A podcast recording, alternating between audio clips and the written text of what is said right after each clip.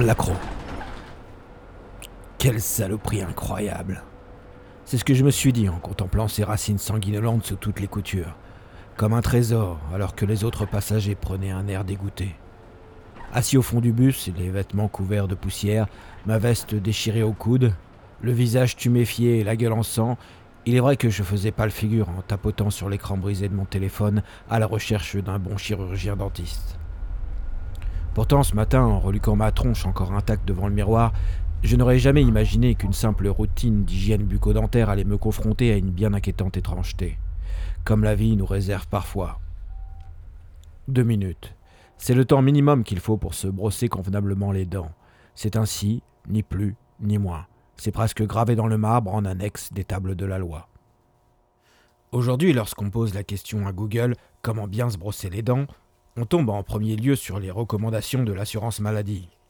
Le site y consacre une page entière, avec force de détails, sur la bonne manière de garder un sourire éclatant tout au long de sa vie, sans coûter un centime aux contribuables.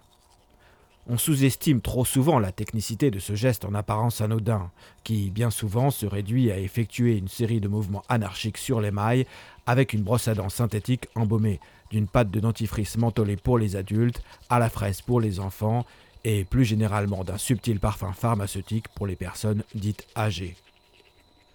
Cependant, à la lecture de l'article, on comprend vite que la précision exigée par cet acte est bien plus complexe qu'il n'y paraît, et que son exécution parfaite demande à tout à chacun une concentration de tous les instants, ainsi que de réelles capacités de mémorisation chorégraphique. Brossez-vous les dents pendant deux minutes, afin de bien nettoyer chacune d'elles et de permettre au dentifrice fluoré d'agir en profondeur. Pour savoir si vous respectez bien cette durée, vous pouvez chronométrer le brossage tout simplement ou recourir éventuellement à des applications ou brosses à dents connectées qui aident au brossage. Commencez par le haut par exemple. Sur les côtés, il faut mettre la brosse à dents à 45 degrés et par un mouvement semi-circulaire du poignet, brosser de haut en bas, toujours de la gencive vers la dent. Faites le tour de la bouche 5 fois minimum. Attention, pour les dents du bas, il faudra donc brosser du bas vers le haut pour ne pas risquer un déchaussement. Ainsi, alors que je m'appliquais en bon élève à brosser consciencieusement mes deux arcades dentaires en suivant les recommandations du législateur, je butais à chaque fois sur un trou béant dans l'alignement de ma dentition. Vraisemblablement, une molaire manquait à l'appel depuis quelque temps déjà, car en lieu et place se trouvait un petit arc rose parfaitement lisse, formé à cet endroit par la récession gingivale. J'étais stupéfait car je n'avais aucune trace dans ma mémoire d'une telle amputation, même dans mes souvenirs les plus brutaux. Je restais là à grimacer devant mon miroir, la bouche grande ouverte, haletant comme une carpe gobant une mouche à la surface de l'eau. J'essayais d'inspecter chaque recoin, chaque interstice dans l'espoir de trouver des réponses, tout du moins un indice sur cette énigmatique disparition.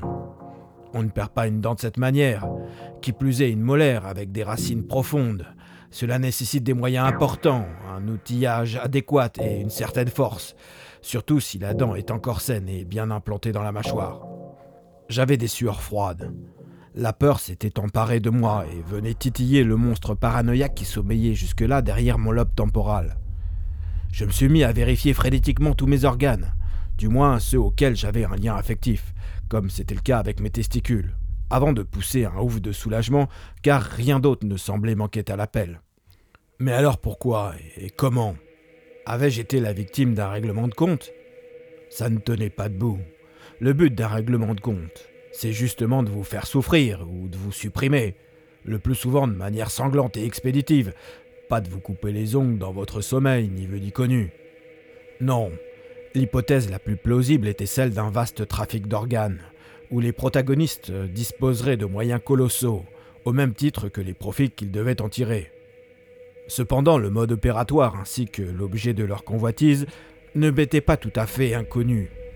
Cela concernait même potentiellement l'ensemble de la population mondiale et, au-delà de la seule espèce humaine, in fine, peut-être la grande majorité des vertébrés. Mais à présent, avec l'expérience des années passées, j'y voyais surtout une manière d'acheter notre silence. Nous, pauvres humains si facilement corruptibles à l'image d'un teckel toujours prêt à prêter le flanc en signe de soumission. Terrorisés par l'absurdité de l'existence, nous vivions là, comme eux, réfugiés dans les plis terrestres comme des moisissures purulentes entre les orteils d'un marathonien. Encore traumatisés d'être dépossédés d'un bourgeon maxillaire, nous nous souvenons tous, sans exception, des propos d'un parent, d'une mère ou d'un père tenu à cette occasion. Glisse ta dent sous les dredons et endors-toi vite, mon poussin. Sinon, la petite souris ne pourra pas passer. Cette injonction, colportée par les adultes à nos oreilles innocentes, avait tout de la rhétorique du chantage. Elle sous-entendait une menace plus qu'une récompense, en cherchant simultanément à esquiver la moindre question ou le moindre dialogue.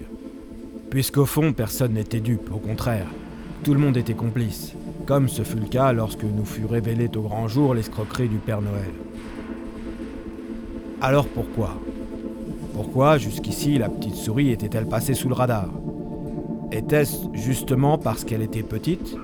Un peu comme les avions volant à basse altitude pour aller bombarder incognito les réserves stratégiques de l'ennemi. Après tout, ça ne serait pas la première fois non plus que l'humanité cède naïvement à la mignonnerie. Tout le monde garde en mémoire le complot des chats et leurs mains mises sur l'espace politico-médiatique. Plus loin de nous, les livres d'histoire ne laissent plus planer aucun doute sur la participation active des dauphins au maintien de l'équilibre de la terreur durant la guerre froide. J'en faisais le constat amer. Cette petite souris avait, semble-t-il, plus d'un tour dans son sac. Mais qui était-elle vraiment et pourquoi s'attaquait-elle à présent aux adultes? Cette question me taraudait l'esprit comme une termite dans une charpente non traitée, et je devais l'en déloger au plus vite avant que tout ne s'effondre. Mais une chose était sûre, j'étais déterminé à tirer ça au clair et à récupérer mon bien, peu importe les moyens nécessaires ou les risques encourus. Ne pouvant faire confiance à ma mémoire trop lointaine, j'ai donc décidé d'interroger ma propre fille, qui à l'âge de 6 ans avait déjà eu affaire près de quatre fois au petit chapardeur. Écoute papa, je vais t'expliquer. La petite souris, elle est amoureuse d'une fée, et elle, elle adore tout ce qui brille. Alors, la petite souris, elle récupère des dents des enfants pour construire un château tout blanc qui brille de mille feux. Tu vois? J'ai beau éprouver un amour infini pour ma progéniture, force est de reconnaître que ces explications, aussi enthousiastes soient-elles, n'avaient ni queue ni tête. Autant demander à un poivreau où se trouve la source de l'eau minérale. Non, j'aurais dû m'en douter. Malgré leur implication précoce, les enfants ne sont pas des êtres fiables. Trop confus pour faire la part des choses entre ce qui relève des faits vérifiables et ce qui relève de l'imaginaire. Je suis donc allé voir dans le seul endroit où je savais pouvoir débusquer facilement ma cible, c'est-à-dire au Jardiland le plus proche. Ce style de grande surface commerciale dédié à la végétalisation des pavillons de banlieue pullule depuis quelques années en périphérie des agglomérations.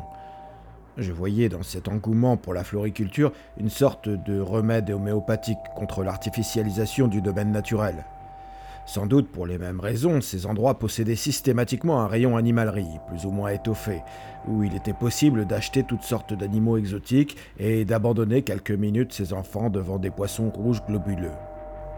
On y trouvait aussi, à mon grand bonheur, un large panel de rongeurs amorphes, à commencer par celles que j'étais venu expressément rencontrer, les souris. Je suis resté pas mal de temps à poireauter devant le vivarium où végétait un agglomérat malodorant de spécimens recroquevillés sur eux-mêmes. Mais j'ai eu beau tendre mon micro, il n'y avait rien à tirer de ces souris muettes, tout juste bonnes à grignoter un cachet de l'exomile. Il faut dire que le sadique qui faisait office de chef de rayon avait placé au voisinage de leur enclos en plexiglas un intimidant python à l'œil maussade. Celui-ci semblait attendre patiemment la première occasion pour pouvoir déguster la petite brochette de ses voisines. Attiré par mon manège, le coupable débarqua justement devant moi, accoutré de son gilet vert olive afin sans doute de faire valoir sa petite autorité. Vous cherchez quelque chose, monsieur? Qu'est-ce que c'est? s'interrogea-t-il en désignant l'excroissance poilue entre mes mains. Un micro Vous êtes journaliste? Pas du tout. Vous n'êtes pas un de ces antispécistes qui viennent m'insulter régulièrement. Avant même d'avoir daigné entendre ma réponse, le petit roquet frisotant prit un air menaçant et dégaina son doigt inquisiteur. Je vous préviens, vous avez intérêt à déguerpir. Non mais rassurez-vous, lui dis-je en tentant d'apaiser la situation. Je ne suis pas venu pour faire du grabuge, je viens enquêter. Euh, pour ma fille. Enquêter pour votre fille? J'étais un peu honteux de mettre ça sur le dos de ma filiation. Mais ce petit mensonge, pensais-je, avait valeur de commodité. en m'épargnant des justifications complexes et forcément hasardeuses au vu de l'étroitesse d'esprit de mon interlocuteur. Oui, je cherche à mettre la main sur la petite souris, vous savez, les dents, la petite pièce, tout ça, tout ça. Non, je ne sais pas. Par contre, je vois clairement que vous vous foutez de ma gueule. Vous n'êtes pas obligé d'être grossier. Allez, dégagez avec votre micro j'appelle la sécurité. Euh, la sécurité, vous voulez sans doute parler de l'individu débraillé que j'ai croisé à l'entrée en train de se curer le nez Les lèvres pincées, le sourcil froncé, l'employé, visiblement très énervé, invectiva alors nerveusement sa collègue de la caisse centrale dans son minuscule talkie-walkie grésillant. Josiane, tu m'entends? Dis Aimé de ramener son cul à l'animalerie, j'ai encore un vegan qui me casse les pieds. Non, non, non, pas un violent, c'est un petit rigolo cette fois-ci. Courageux mais pas téméraire et au vu de la tournure que prenaient les événements, il était temps de couper court à cet échange stérile. Je suis donc parti sur le champ, sans demander mon reste. Mais alors que je rejoignais promptement le parking, balayé par le vent glacial de ce début d'automne, j'entendis quelqu'un m'appeler discrètement. Psst, monsieur Monsieur C'était le type louche que j'avais vu rôder devant les Canaries alors que j'étais en train d'échanger des amabilités avec le chef de rayon. Sur le moment, j'avais juste pensé avoir affaire à un déséquilibré, comme on en croise tant de nos jours. Il avait attiré mon attention à la manière qu'il avait de regarder les guillerets volatiles en se léchant les babines comme si c'était des sucres d'orge et en frottant simultanément ses parties intimes à travers la poche de son pantalon. Hum, je sais par expérience que les goûts et les couleurs en matière de désir ont toujours été très hétéroclites. Mais ce qui a véritablement changé ces dernières décennies, c'est leur degré d'acceptation sociale. Les gens étant a fortiori un peu plus ouverts à la différence dans ce domaine sans doute libéré du carcan traditionnaliste et religieux, aujourd'hui en désuétude, encore que. On ne parle plus de déviance sexuelle, sauf s'il s'agit bien sûr de prédateurs pédophiles. Pour les animaux, tout juste pourrait-on parler d'excentricité écologique, voire de romance interespèce. De nos jours, par exemple, plus personne n'est choqué par le conte de La Belle et la Bête, devenu un succès populaire après ses multiples adaptations cinématographiques. Mais arrêtons là cette digression et revenons à notre homme. L'individu maigrelet, auquel on pouvait donner une trentaine d'années tout au plus, avait le visage émacié, marqué par la fatigue. La tête couverte d'une casquette franc-prix à l'hygiène douteuse cachait des yeux noirs aux orbites profondes. Ses vêtements de jean semblaient lui coller au corps comme une seconde peau, accentuant encore davantage son extrême maigreur. Sa démarche ressemblait plus à celle d'une marionnette qu'à celle d'un être vivant à part entière. Il avançait en effet par série de trois pas, entraînant la patte tout en retenant son coude contre lui avec la main opposée. Lorsqu'il constata que j'avais stoppé ma course pour lui prêter attention, il m'adressa un sourire en damier et fit un signe avec les deux mains jointes comme pour s'excuser. Sorry mec, j'ai entendu tout à l'heure que tu cherchais des infos sur un certain rongeur. C'est possible, lui répondis-je avec méfiance. T'inquiète pas, je viens pas chercher des embrouilles, mais qu'est-ce que tu lui veux à en vérité? Hmm, des explications. Et accessoirement, je crois qu'il détient un truc à moi. T'es pas certain? J'ai des soupçons, mais aucune preuve, c'est vrai. Alors tu mets l'enquête? C'est ça. T'es flic? Non, non, pas du tout, je suis un type normal. Je vois, t'es un genre de détective en fait. Hmm, en quelque sorte, oui. Eh ben, détective, vous avez de la chance d'être tombé sur moi. Ah oui, lui répondis-je dubitatif car dans ma tête tous les signaux étaient au rouge et me peut à fuir le plus vite possible. Mais d'un autre côté, ce dialogue avait l'arrière-goût du bizarre, comme l'amertume d'un vieux whisky qui vous pousse à reprendre un verre. Je sais où elle se trouve, reprit l'énergumène. Vous savez. Il se pencha vers moi, chuchota en dissimulant sa bouche avec sa main comme pour empêcher qu'on puisse lire sur ses lèvres un secret éhonté. La petite souris. Je sais où elle se trouve. Ah oui? Elle bosse avec mon frère, ils ont un business ensemble, un truc de fou, mais t'as déjà une idée, hein? Intéressant, et je suppose que tu menais au prix fort cette information. Au prix fort, c'est un peu excessif. Disons que c'est la valeur de l'exclusivité. Tu sais, t'es pas le seul à chercher, bonhomme. Je vois des mecs comme toi défiler tous les jours sur ce parking, dans leur petite voiture citadine avec le porte-bébé et tout et tout, l'air de pas y toucher. Mais je suis pas dupe. Il suffit de lire sur leur visage, ils sont à fond. Ils veulent tous la même chose. Mais Mickey, c'est quelqu'un de très difficile à rencontrer, tu sais. Et même si par le plus grand des hasards tu découvrais sa planque, il te serait impossible de l'approcher sans passe-droit. Ça doit donc être quelqu'un de très protégé, dis-je en tournicotant mes poils de moustache. Personne n'aime les gens trop curieux. Tu sais, là-bas, les fouineurs finissent mal et c'est souvent en pièces détachées. Ah, quand même. Hmm, ça donne à réfléchir. Rassure-toi, avec moi, aucun risque, tout le monde me connaît. Tu rentres les mains dans les poches, comme papa dans maman. Hmm, je vois. Je saisis même parfaitement la subtilité de l'analogie. Et cette information de premier ordre, elle a un prix, je suppose. Lui rétorquai-je avec un brin d'ironie en sortant de ma poche un vieux billet froissé de 5 euros. Non, mec, t'as toujours pas compris. Je veux pas d'argent. Je te la donne avec le cœur. Mais par contre, tu peux peut-être me dépanner sur autre chose. Ah oui? Quoi donc? File-moi tes chaussettes dit-il en pointant du doigt la paire de Nike Air Max fatiguées et crasseuses que je portais au pied tous les jours depuis presque cinq ans. Il y eut un instant de flottement. Dans de pareilles circonstances, chacun est en droit de se demander où commence l'opportunisme et où finit la dignité. Mais pas moi. Du moins, pas aujourd'hui. Marché conclu, m'exclamai-je pour couper court à toute tergiversation gênante. En voyant le type s'éloigner avec enthousiasme, mes chaussettes entre les mains, en inspirer profondément l'intense bouquet fromager comme si c'était du trichloréthylène, je me suis dit que le bonheur prenait parfois des chemins accidentés, mais que finalement, peu importe la manière, tout ce qui comptait, c'était de savoir où le trouver.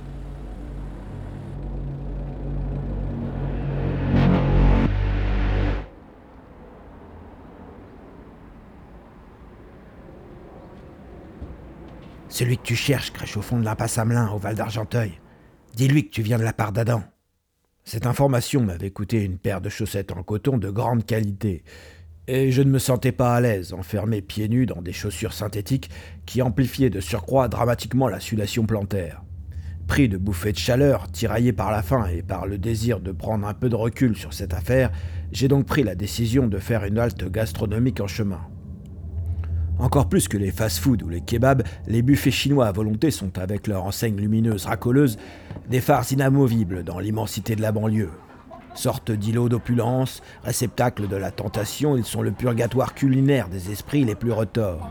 Y pénétrer, c'est se confronter au risque de plonger son duo d'énormes en enfer. Mais satisfaire l'estomac, c'est apaiser l'esprit. C'est une chose que les personnes atteintes de boulimie connaissent bien. Ce besoin irrépréhensible d'ingurgiter toutes sortes d'aliments, si possible les plus riches, afin de générer une sécrétion accrue de sérotonine et de dopamine digestive. Un remède immédiat contre l'anxiété, hélas à double tranchant et aux conséquences désastreuses pour l'organisme. Mais qui s'en soucie lorsque vous avez devant vous un choix infini de mets et sucrés plus appétissants les uns que les autres ainsi, en faisant une recherche sur mon téléphone entre deux nems au poulet et trois brochettes de porc sauté à la citronnelle, je suis tombé sur un article sur les cellules souches suggéré par mon fil d'actualité, qui les qualifiait, je cite, de véritable panacée thérapeutique et source de jouvence pour quelques riches privilégiés, seuls capables de s'offrir un des rares traitements expérimentaux disponibles sur le marché. C'est donc peu dire qu'elle suscitait beaucoup de convoitises, que ce soit de la part de l'industrie pharmaceutique, des organisations gouvernementales ou bien encore des mafias criminelles qui trouvaient là un potentiel inespéré d'enrichissement supplémentaire. Mais le plus intéressant dans tout ça était la possibilité de récolter directement la matière première organique au cœur des denglés, car celles-ci contiennent naturellement un pourcentage non négligeable de ce type de cellules, à condition bien sûr qu'elles puissent être conservées à temps dans un froid extrême. Soudainement, tout faisait sens dans ma tête. J'avais l'impression qu'un voile trouble avait été levé devant mes yeux. Je distinguais enfin le fond de la forme, le pourquoi du comment. Que ce soit la précipitation avec laquelle les souris procédaient à l'échange, la source importante des revenus avec lesquels elles achetaient notre silence et l'appât du gain qui justifiait les moyens sans contestation possible. Tout était clair à présent et cela ne faisait que renforcer ma détermination à aller jusqu'au bout, pour que la vérité éclate enfin au grand jour. J'imaginais déjà la une des journaux, l'effervescence avec lesquelles les gens allaient réagir sur les réseaux sociaux et les répercussions que tout cela aurait dans l'ordre mondial. Mais avant toute chose, il me fallait essuyer les traces que mes doigts gras avaient laissées sur l'écran de mon téléphone et accessoirement trouver des preuves tangibles pour étayer mes soupçons. C'est dans cette optique que j'ai cherché à rejoindre l'adresse que le prénommé Adam m'avait indiquée, car même si cela pouvait paraître fantaisiste, c'était la seule piste que j'avais. Cherchant à être le plus discret possible, j'avais décidé de me rendre sur place avec un taxi que je pouvais payer en liquide. Celui-ci me déposa à bonne distance de la cité HLM, où se trouvait l'impasse, par peur qu'on y caillasse sa berline de luxe. Comme si les habitants du lieu n'avaient pas autre chose à foutre. En réalité, tous ces immeubles n'étaient que des blocs vides, entourés par du vide. Surtout en semaine où les enfants sont à l'école. La plupart du temps, il n'y avait personne dans les rues, les parcs ou les allées. Et les rares habitants qu'on pouvait y croiser n'étaient que des ombres austères allant d'un point A à un point B en fonction des horaires fixes imposés par leur quotidien. Une fois sur place, le GPS de mon téléphone ne s'avéra que partiellement utile, la carte n'ayant semble-t-il pas été mise à jour depuis des mois. Sur l'image satellite, le lieu paraissait encore en travaux, mais on y distinguait clairement des formes géométriques qui auraient pu être des baraquements en bois ou des cabanes de chantier, enfin quelque chose comme ça. Mais en lieu et place de la route d'accès se trouvait à présent une imposante voie ferrée juchée sur un talus qui formait un rempart opaque et hermétique autour du quartier. Si on avait voulu isoler encore plus les habitants, on ne s'y serait pas pris autrement, pensais-je. Au pied de l'escalier qui menait sur une dalle d'immeuble, je suis tombé par hasard sur un petit groupe de jeunes hommes silencieux qui s'affairaient en musique autour d'une bécane rutilante pas vraiment homologuée pour la route. Lorsqu'il s'aperçut enfin qu'il était observé, l'un d'entre eux, en équilibre sur les deux pieds d'une chaise d'écolier, se releva et s'adressa poliment à moi. Eh monsieur, tu veux quelque chose? Oui, je cherche la passe à Melun. Normalement, elle devrait être là. Mais alors que j'attendais une réponse de la part de mes interlocuteurs, tous, sans exception, s'étaient soudainement désintéressés de ma personne. En un instant, j'étais devenu littéralement transparent. Le regard du premier s'était perdu au loin. À présent, debout sur sa chaise, il cherchait à se grandir sur la pointe des pieds, comme s'il voulait repérer un ami perdu dans la foule. Puis, à la vue de ce qui semblait être une voiture de police, il siffla avec force, émettant un signal strident, accompagné d'un geste de la main tournoyant vers les nuages. Sans plus attendre, il enfourcha sa moto et démarra d'un kick nerveux avant de s'échapper tête nue en roue arrière entre les files de voitures. Simultanément, la troupe entière se dissipa avec le nuage de gaz d'échappement, si bien qu'en quelques secondes seulement, il ne restait plus que moi sur place. De nouveau seul et désœuvré, je m'apprêtais à rentrer chez moi à Bredouille, en suivant le chemin qui longeait un jardin d'enfants. Mais manifestement, quelque chose ou quelqu'un me suivait. Je sentais sa présence insistante là, tout près, juste derrière mon dos. J'entendais le bruit insupportable de sa trottinette sursautant sur les moindres aspérités de l'asphalte. Agacé, je finis par m'arrêter pour le laisser passer, prêt à dégainer un coup de pied si c'était nécessaire. Il s'agissait en fait d'un ado à l'allure encore très juvénile, vêtu d'un ensemble Adidas noir siglé de trois bandes vertes fluo et d'un grand cabas bariolé qu'il portait à son épaule. Il s'était arrêté net lui aussi et profita de ces quelques secondes suspendues pour me dévisager en silence, sereinement, comme pour évaluer à qui il avait affaire. Puis il s'adressa à moi avec la voix nasillarde de ses treize ans. C'est normal que tu la trouves pas. Ils ont construit la voie ferrée par-dessus. L'endroit que tu cherches est certainement de l'autre côté, chez les manouches. T'es pas à l'école, toi? rétorquai-je, prenant de haut ce petit effronté. Ben non, j'ai pas cours. C'est pas une raison pour traîner dans les rues. J'habite l'immeuble d'en face, me dit-il en pointant du doigt le large ruban gris d'un HLM. Il fait coucou de la main à une femme qui fumait une cigarette accoudée au balcon du troisième étage, et ajouta en criant Tout va bien, maman? Puis il m'expliqua Je dois aller faire des courses à Carouf. Je peux te montrer un passage si tu veux, c'est sur mon chemin. Ah, ok, pourquoi pas. Au point où j'en suis, de toute manière. Il me guida alors à travers le dédale d'espaces verts parsemés de feuilles mortes, de garages à l'abandon ornés de graffitis chatoyants, de carcasses de voitures calcinées et de quelques caddies solitaires. Jusqu'à une petite dépression dans le talus de la voie de chemin de fer, sur laquelle circulaient de nombreux trains bondés dans les deux sens, sans jamais s'arrêter. C'est là, dit-il laconiquement, en désignant l'entrée sordide d'un souterrain occulté en partie par la végétation. Un peu honteux d'avoir jugé trop vite ce jeune homme, je tentais de rattraper le coup en faisant preuve d'intérêt pour sa personne. Bah merci beaucoup. Mais au fait, tu t'appelles comment? Moussa. Moussa Diallo. Enchanté, Moussa. Moi, c'est Vincent. 20 centimes.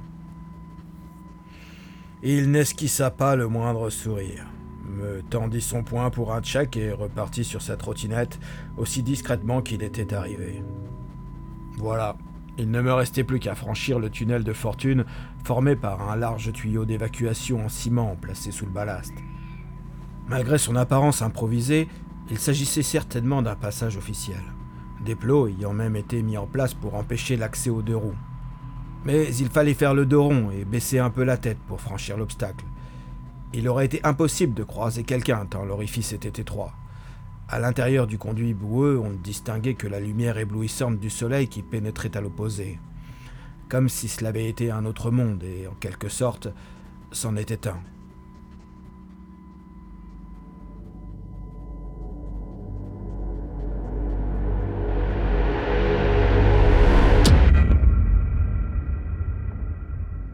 En quelques mètres, j'étais passé d'un environnement urbain désenchanté à une plaine arborée et verdoyante, gorgée de soleil, où virevoltaient des papillons insolents.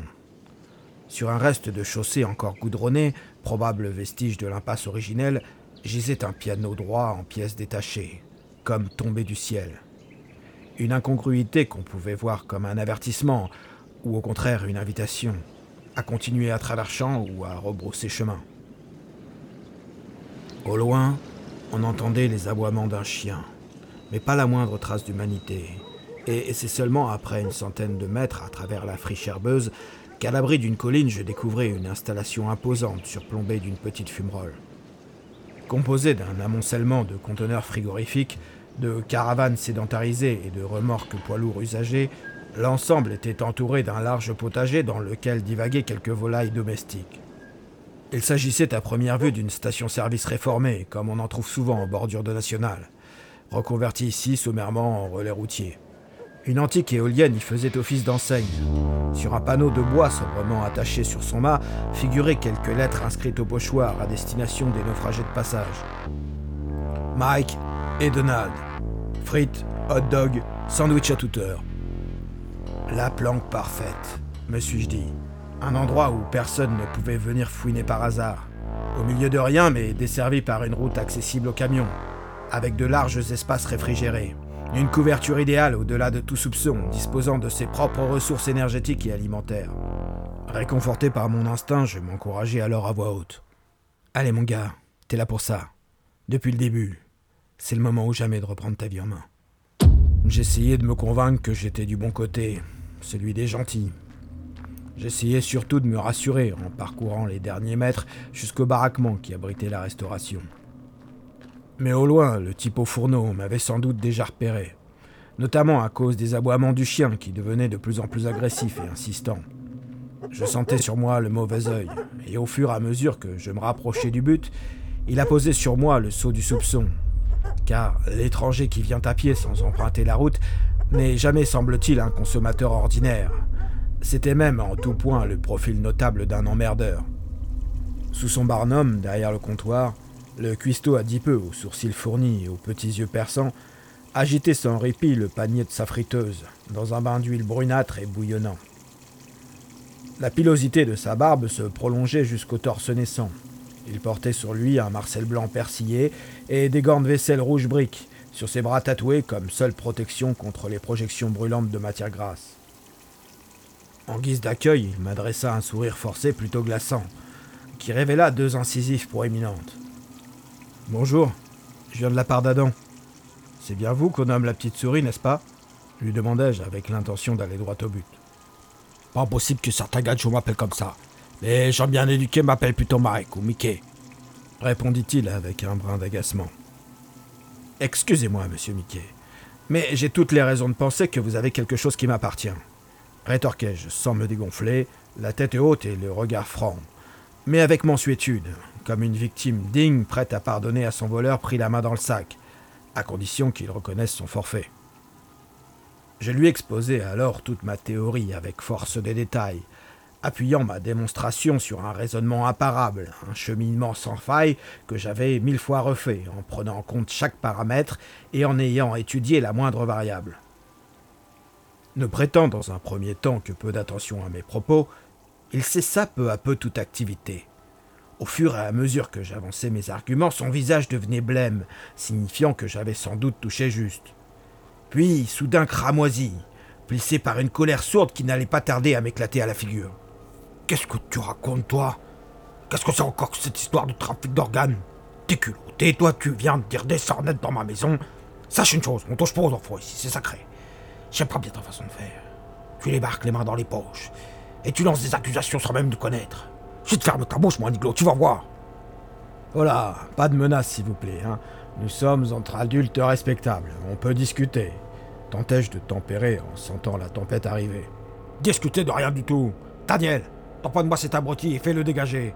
Dis aussi à ton frère d'arrêter de ramener des cassos et des broquignoles. Y en a marre à la fin. La barque à frites, c'est pas un asile d'aliénés.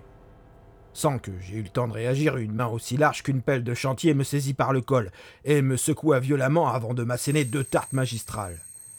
Après ça, le Goliath chauve, sorte de clone imberbe et bodybuildé du premier homme, me traîna comme un vulgaire sac poubelle jusqu'à l'arrêt de bus le plus proche. On veut plus te voir ici, capiche? furent ses seuls et derniers mots. Sous le choc, il m'était impossible de prononcer la moindre parole. Mais il suffisait de voir ma tronche dans le désordre pour comprendre que j'acquiesçais. Finalement, le bus s'arrêta à ma hauteur et ouvrit ses portes. Dans mon malheur, en faisant le fond de mes poches, j'avais miraculeusement réussi à dégoter une pièce de 2 euros, de quoi même récupérer 10 centimes sur le prix du ticket.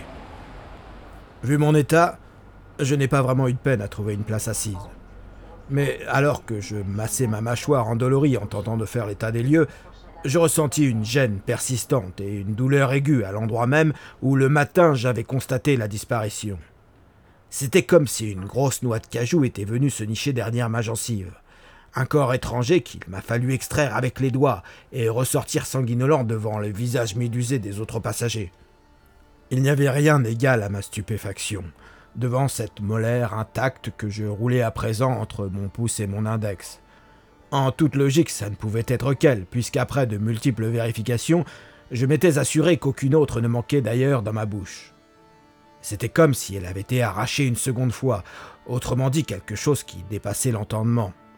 J'avais beau reprendre le fil des événements un par un, retourner les choses dans tous les sens pour essayer de comprendre à quel moment avait eu lieu le tour de passe-passe, rien n'y faisait. Mais après tout, cet accro m'importait peu car en définitive j'avais récupéré mon bien et par la même occasion ma dignité. C'était même à mes yeux la seule chose qui comptait vraiment.